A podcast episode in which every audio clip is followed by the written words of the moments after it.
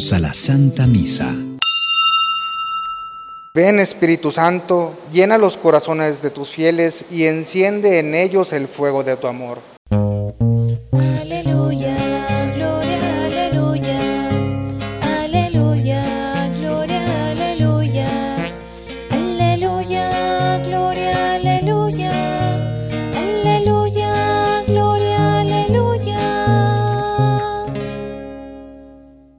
Señor esté con ustedes, hermanos.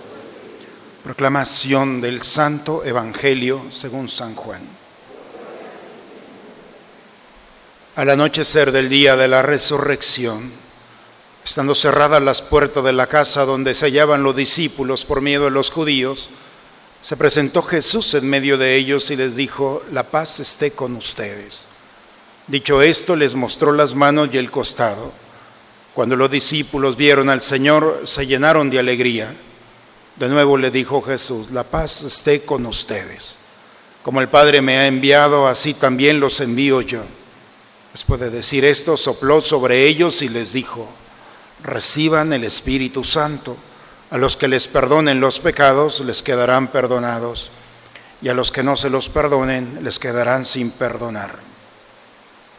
Palabra del Señor.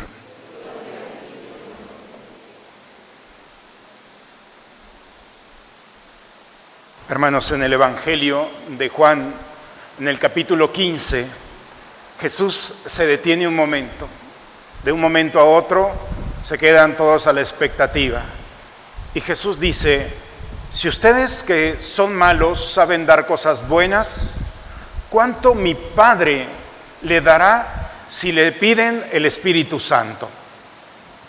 ¿Cuánto a ustedes les dará si le piden el Espíritu Santo? Y hoy eh, hemos escuchado que los discípulos estaban reunidos celebrando la fiesta del Pentecostés. Hoy estamos celebrando la fiesta de Pentecostés, que es la venida del Espíritu de Dios a la humanidad, a la iglesia, a cada uno de nosotros. El Pentecostés significa el Penta, 50 días después de la Pascua, después de la muerte, de la, de la resurrección la semana pasada hemos eh, celebrado la ascensión de Dios, de Jesucristo al cielo, y dice, es necesario que me vaya para que les envíe el Espíritu Santo. Este Espíritu Santo se dio en una fiesta. Los discípulos estaban celebrando el Pentecostés y los judíos todavía hasta el día de hoy celebran la entrega de las tablas de la ley a Moisés en el monte de Dios, en el Sinaí. Ellos estaban celebrando, parecía una fiesta donde estaban recordando, viviendo la entrega de la ley. Sin embargo, allí dice que reunidos en una habitación se oyó un gran ruido del cielo y un viento resonó en toda la casa. Aparecieron lenguas que se posaron sobre ellas como lenguas de fuego y todos quedaron llenos del Espíritu Santo. Leer, hermanos, y proclamar estas lecturas en casa, cuando tomamos la Biblia y la leemos, son lecturas que nos nutren, que nos iluminan. Pero leer y proclamar esta palabra en esta asamblea santa, en el contexto del memorial, en la Eucaristía, no es solamente un recuerdo de acontecimientos del pasado. La Eucaristía hace posible que la palabra de Dios se actualice. Hoy estamos celebrando el Pentecostés.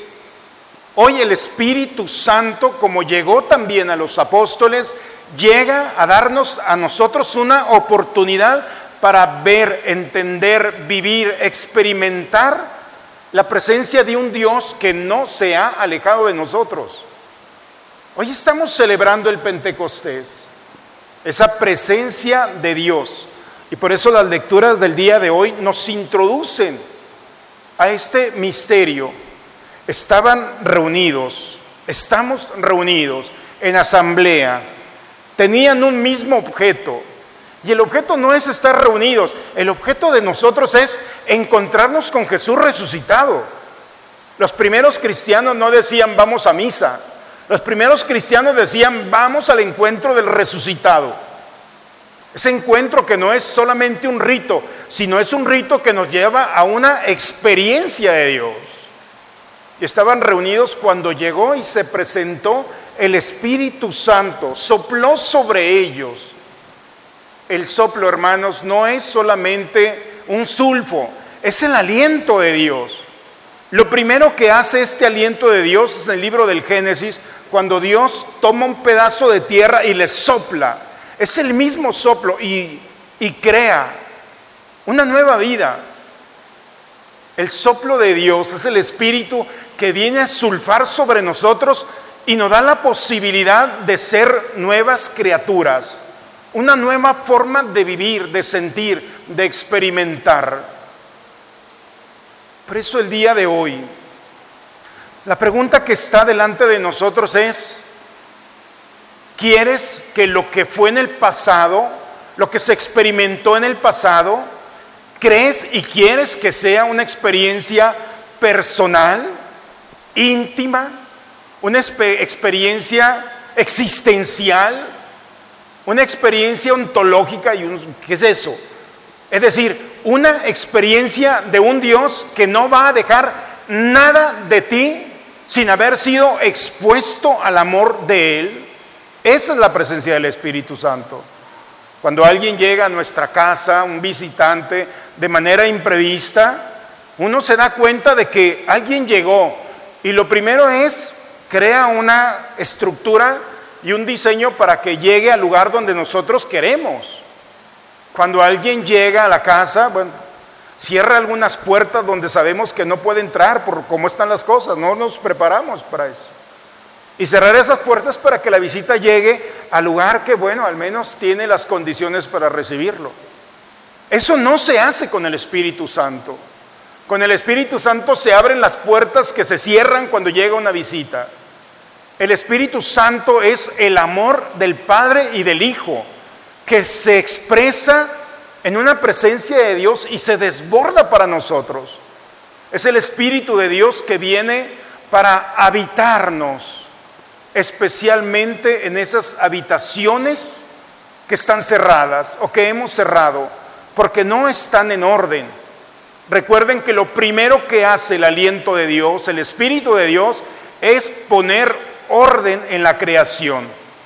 Cuando Dios creó el mundo, dice que había un desorden separó las tinieblas de la luz. Pone orden. Poner orden a nuestros pensamientos, a nuestros sentimientos, a nuestra vida, a nuestros deseos. Poner orden. Y nos va a encantar, porque a quién no le gusta llegar a una casa donde las cosas están en su lugar. Así es el Señor. Nos ha enviado el Espíritu Santo para que nuestra casa, nuestro cuerpo, tenga orden. Y teniendo orden, disfrutemos y hagamos disfrutar a aquellos que están con nosotros. Por eso, la pregunta del día de hoy es, ¿podemos vivir este misterio de ser actualizados en el misterio de Dios? Entremos a esta habitación. Dejemos que el Espíritu de Dios venga, porque la iglesia necesita el Espíritu de Dios. ¿Qué hace el Espíritu Santo? ¿Qué hace el Espíritu Santo? Lo hace todo. Así se las pongo muy claro. Él hace todo. Lo que nosotros no podemos hacer, lo que toda la humanidad junta no puede hacer, Él lo hace. Y transforma toda realidad, porque es el amor entre el Padre y el Hijo.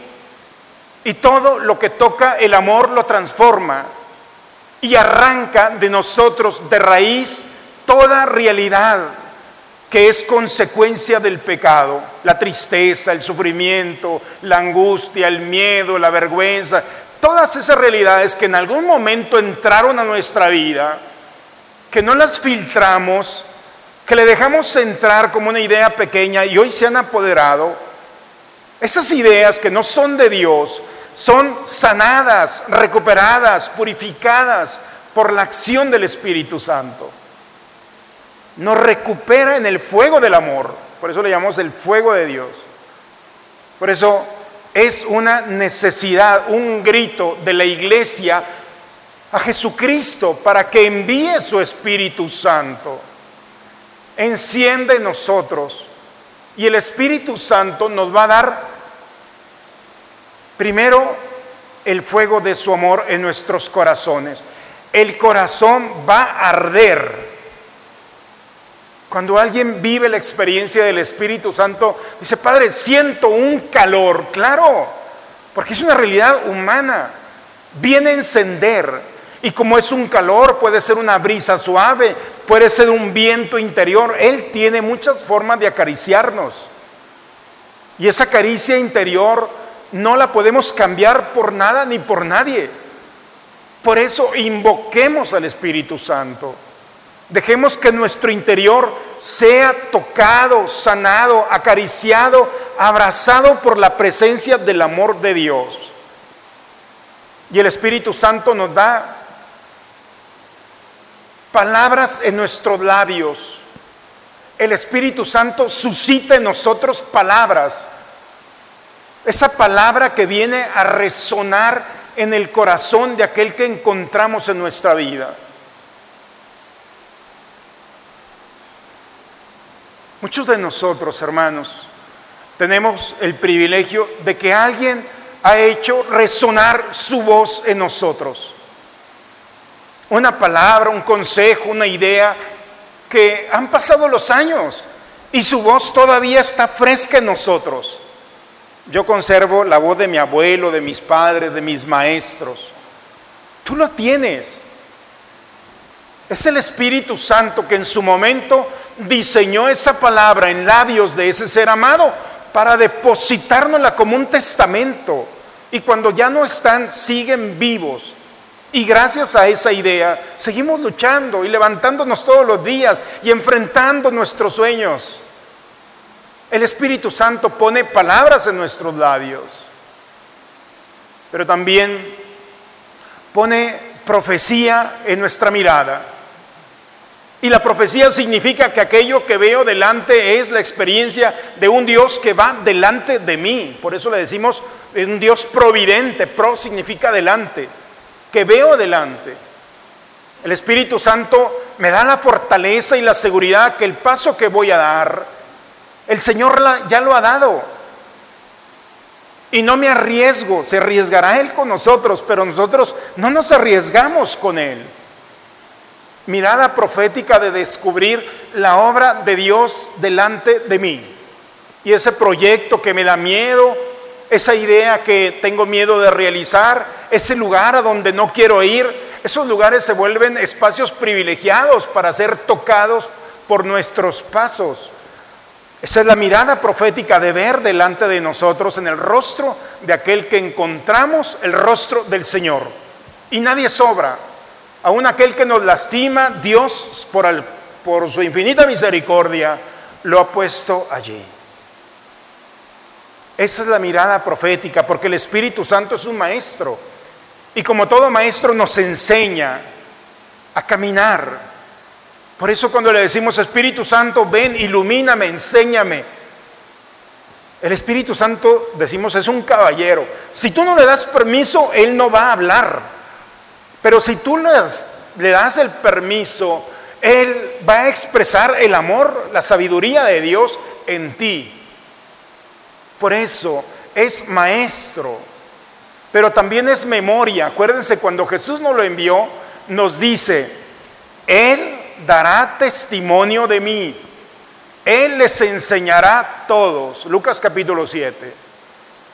Les hablará de mí. ¿Alguno de ustedes le ha dicho al Espíritu Santo, háblame de Jesús? ¿Alguno de ustedes, sinceramente? Pues por eso no lo conocemos. Si hay algo que le encanta hablar al Espíritu Santo, es de Jesucristo. Si a alguien le gusta la cacería, nos va a llevar tres horas a hablar de cacería o de pesca o de cualquier hobby que ustedes tengan.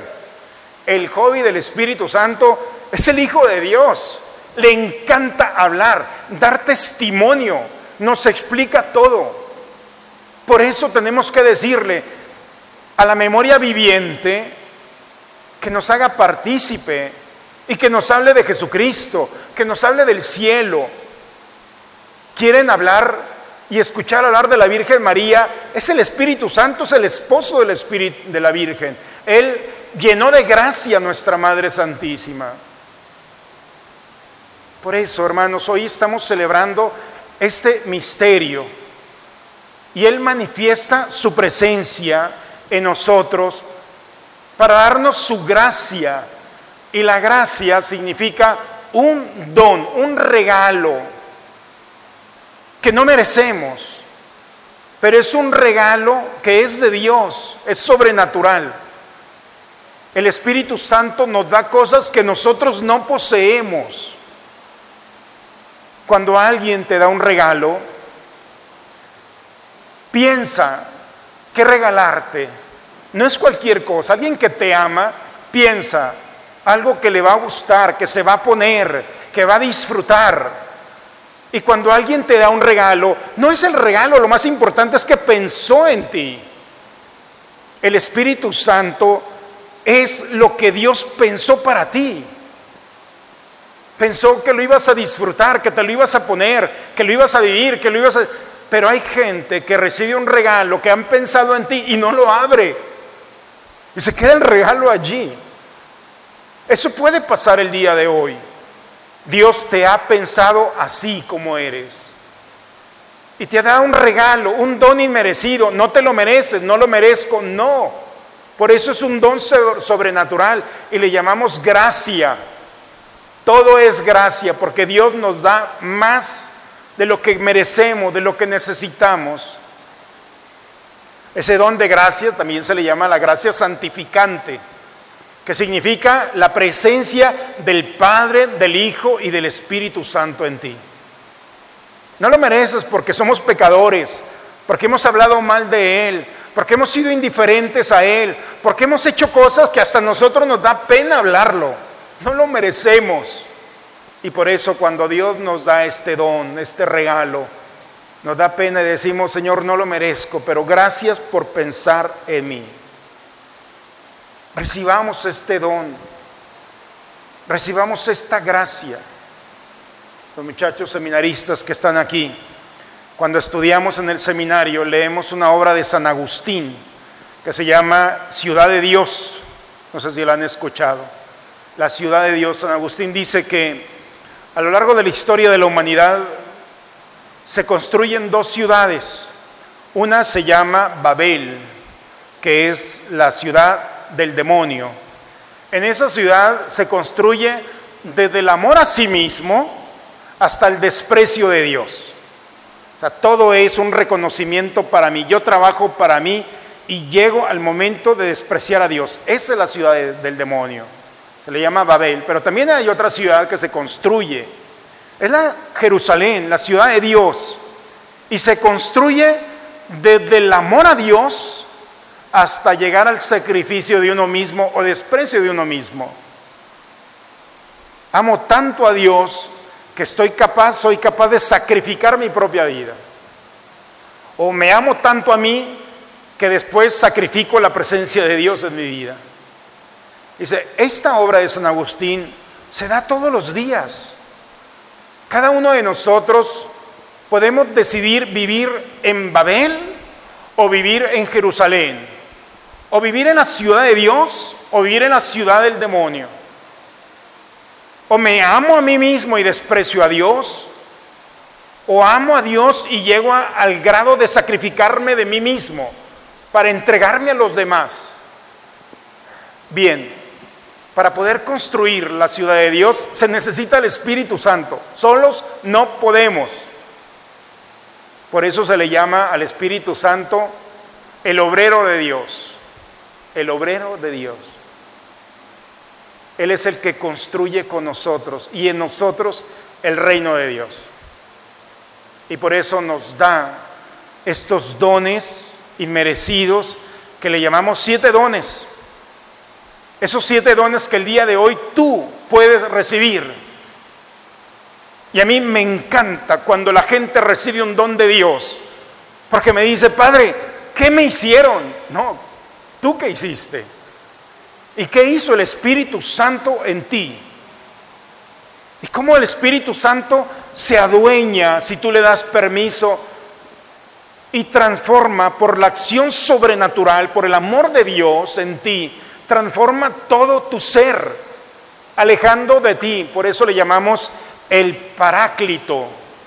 Y el paráclito significa la armadura de Dios en ti, el abogado que te defiende, que te cuida. ¿Quién contra nosotros si Dios está con nosotros? ¿Han escuchado esa frase bíblica? Es el Espíritu Santo. La armadura de Dios que te custodia, que te cuida, cuando tú ni siquiera sabes y cómo hacerlo.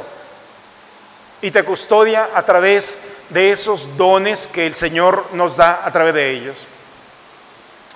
Hermanos, todos podemos correr el riesgo de no disfrutar la vida. Todos podemos correr el riesgo de quejarnos constantemente.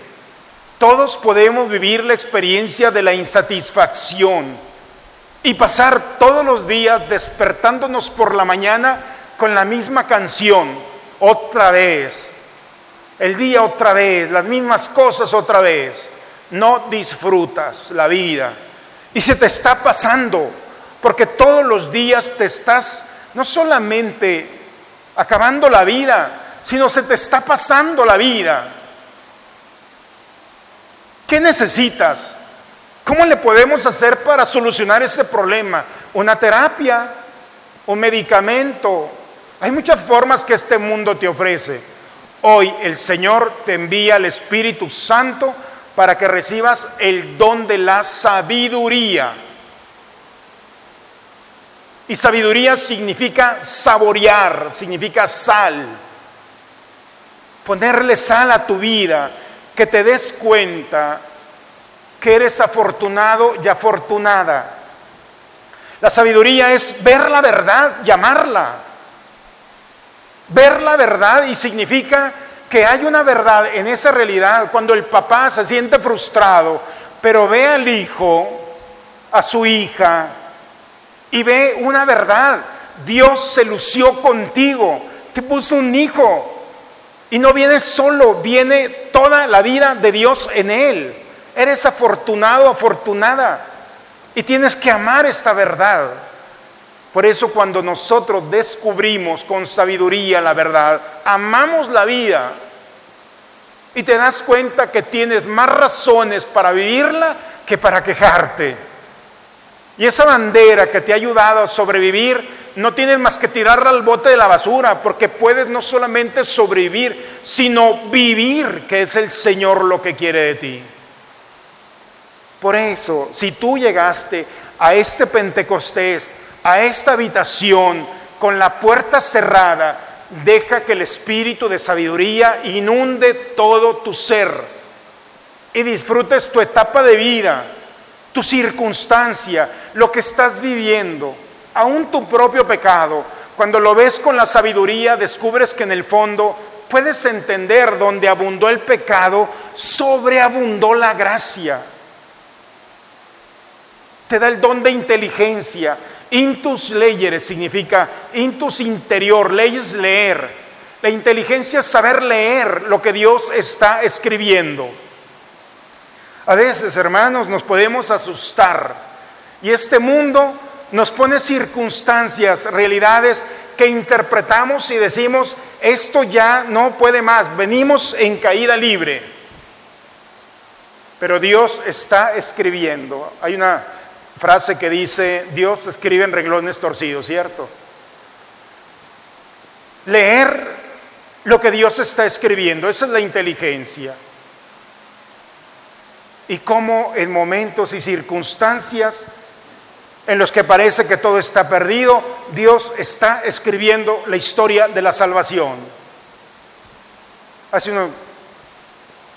un tiempo, un padre joven, papá joven, dos niñas, vino conmigo muy preocupado, muy asustado porque tuvo un preinfarto, tiene 34 años, hoy tendrá más o menos.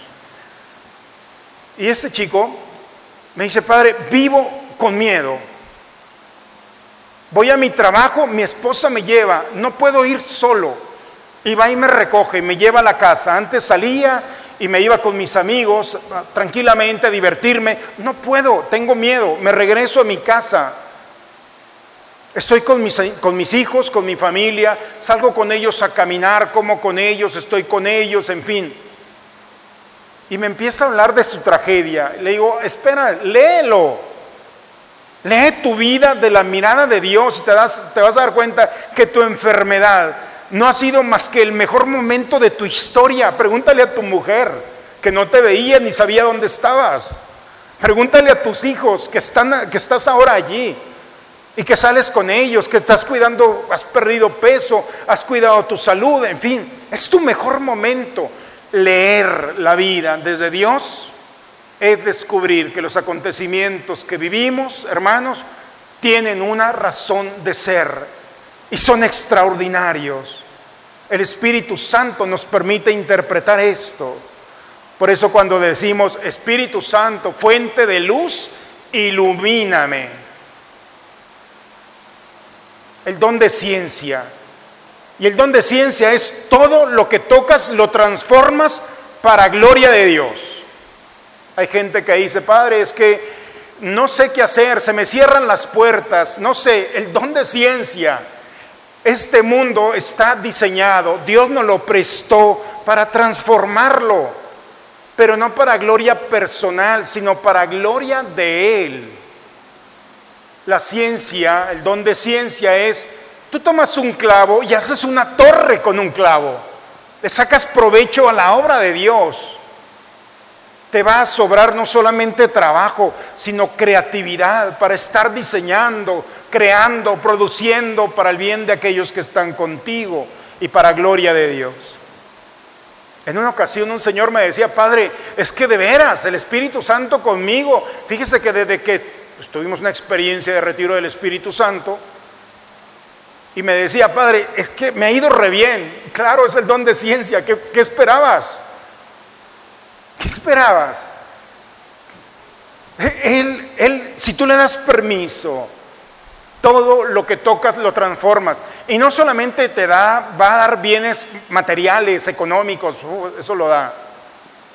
Te da lo más grande, que es sentirte útil para aquellos que están contigo y generoso para compartir tu vida con los demás. Te da el don de consejo. Y el don de consejo es esa palabra que va a ser enraizada en el corazón de aquel que ha encontrado, que te ha encontrado en la vida. El don de consejo es la sabiduría de Dios que se hace palabra. Tenemos que dejar nuestras palabras en el corazón de aquellos que encontramos. Eso es lo que hace el Espíritu Santo. Yo espero que a, este momento de nuestra vida alguien te haya dado una palabra que todavía resuene en tu corazón y ya no esté, ya está en el cielo. Pero esa, esa palabra, esa idea, te ha inspirado, te ha dado fortaleza para luchar, para alcanzar tus ideales, para enfrentar la vida. Tu papá, tu madre, tu maestro, no sé. Hay tantas personas. El don de consejo es, Dios le puso en labios de esa persona una expresión para hacerla resonar en tu corazón. Y gracias a esa persona, hoy puedes decirle a Dios, gracias. ¿Quién en esta vida lleva ya resonando en su corazón una palabra tuya? Y si no, pide el don de consejo. Señor, haz que mi palabra, la sabiduría tuya, sirva para aquellos que encuentro en mi camino. Que alguien te diga, gracias por haberme encontrado. No hubiera hecho lo que hago sin ti. Eso es el gozo y la alegría de vivir, hermanos, de compartir te dará la fortaleza, que es el don de la infusión de mantenerte en pie, cimentado en pie, en todo momento. A mí me encanta la vida y la historia de nuestra iglesia. Y tenemos que sentirnos muy orgullosos porque la obra de la iglesia es la obra del Espíritu Santo. Y el don de fortaleza se ha presentado en muchos momentos, pero la historia de nuestros mártires, en el martiriólogo, es decir, este libro que habla sobre la historia de nuestros mártires que dieron su vida por Cristo, especialmente en los primeros siglos, dicen que los cristianos perseguidos los llevaban al Coliseo y las bestias hambrientas, las fieras que estaban delante de ellos, y las miles de personas que estaban en el Coliseo, diez mil gentes allí. Dice que cuando salían los cristianos a enfrentar la muerte, dice, hasta las bestias se espantaban y el silencio del Coliseo. No podían soportar la firmeza y la fortaleza de nuestros seres amados, nuestros mártires, que enfrentaron con valor y con la mirada en Dios el deseo de eternidad. No le tenían miedo a nada ni a nadie. Esa es la fortaleza. ¿Por qué vives con miedo? Ve nuestra historia. Ve los hombres y las mujeres que son nuestros hermanos en la fe. Hasta las fieras se espantaban. Y tú andas llorando y no duermes por un problemita que el Espíritu Santo puede tocar y utilizarlo como blog para tu construcción y no para que estés sobre ti. Pide al Espíritu Santo el don de fortaleza, cimentado en Cristo. Y si eres esposo, tu esposa se va a enamorar de ti, porque va a ver en ti lo que no puede este mundo ofrecerle, un hombre o una mujer o un hijo o un amigo que se mantiene firme. Y no es una firmeza humana, por eso le llamamos gracia, es un don sobrenatural no está en nosotros, porque solamente Dios es el que permanece firme. Pero podemos participar de esa fortaleza si le damos la gracia de Dios. Y el temor de Dios, hermanos, es no tenerle miedo, sino de no perderlo. Cuando tienes todo en Él, cuando tu corazón tiene ese fuego de amor, cuando tienes esa mirada profética y esa lengua que habla palabra de Dios, entonces la puerta que estaba cerrada por miedo a los judíos, dice el día de hoy, se abrió. Y Jesús se presentó, sopló sobre ellos y les dijo, aquí hay una nueva vida. A los que les perdonen los pecados, les quedarán perdonados. Y a los que no se los perdonen, les quedarán sin perdonar. Al principio de la Eucaristía, como sacerdote, les ofrecí la absolución general. Si tú quieres y has deseado el perdón de tus pecados, esta gracia actúa en ti. Y si tú quieres que el Espíritu Santo, el amor de Dios, inflame, inunde en tu corazón y en tu vida, este es tu momento toda la iglesia estamos invocando al Espíritu Santo para que sus dones nuevamente vuelvan a ti y recuperes la sabiduría, la inteligencia, la ciencia, el temor de Dios, la piedad, el consejo, la fortaleza. Lo mismo que pasó puede pasar hoy. Si con humildad le dices, Humanamente no puedo. Yo no puedo solo.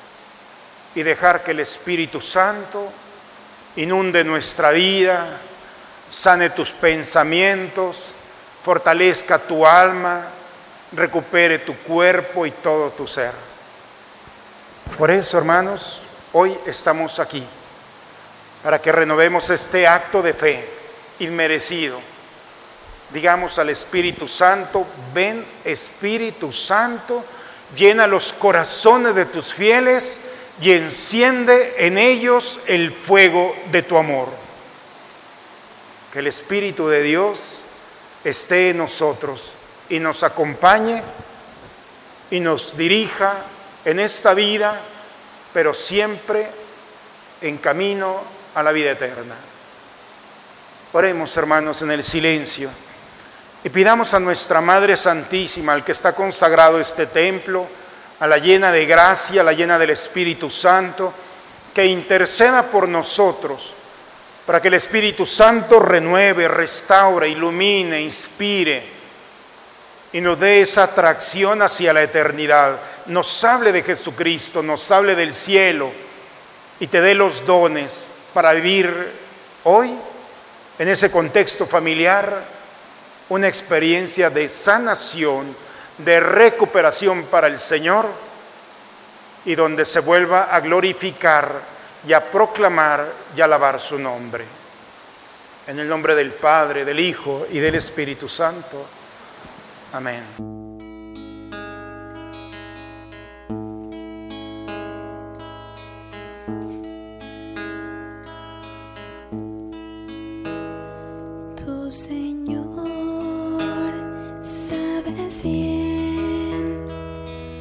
Que yo tengo guardado en mi interior. Todo aquello que me aturde, lo que no puedo olvidar, esas cosas que no dejan caminar. Tu Señor, hasta hoy me has cuidado en cada paso de mi vida cosas que no puedo olvidar. Los momentos que en mi vida quedarán. Por eso ven, Señor Jesús, que te quiero hoy decir que mis ojos se han abierto y que sin ti no puedo más seguir. Ven, Señor Jesús, que ahora tengo el corazón con un grito que me pide tu amor. Tu Señor, hasta hoy me has cuidado en cada paso de mi vida y me has dado grandes cosas que no puedo olvidar. Son momentos que en mi vida quedarán. Por eso ven, Señor Jesús, que te quiero hoy decir que mis ojos se han abierto y que sin ti no puedo más seguir. Ven, Señor Jesús, que ahora tengo el corazón con un grito que me pide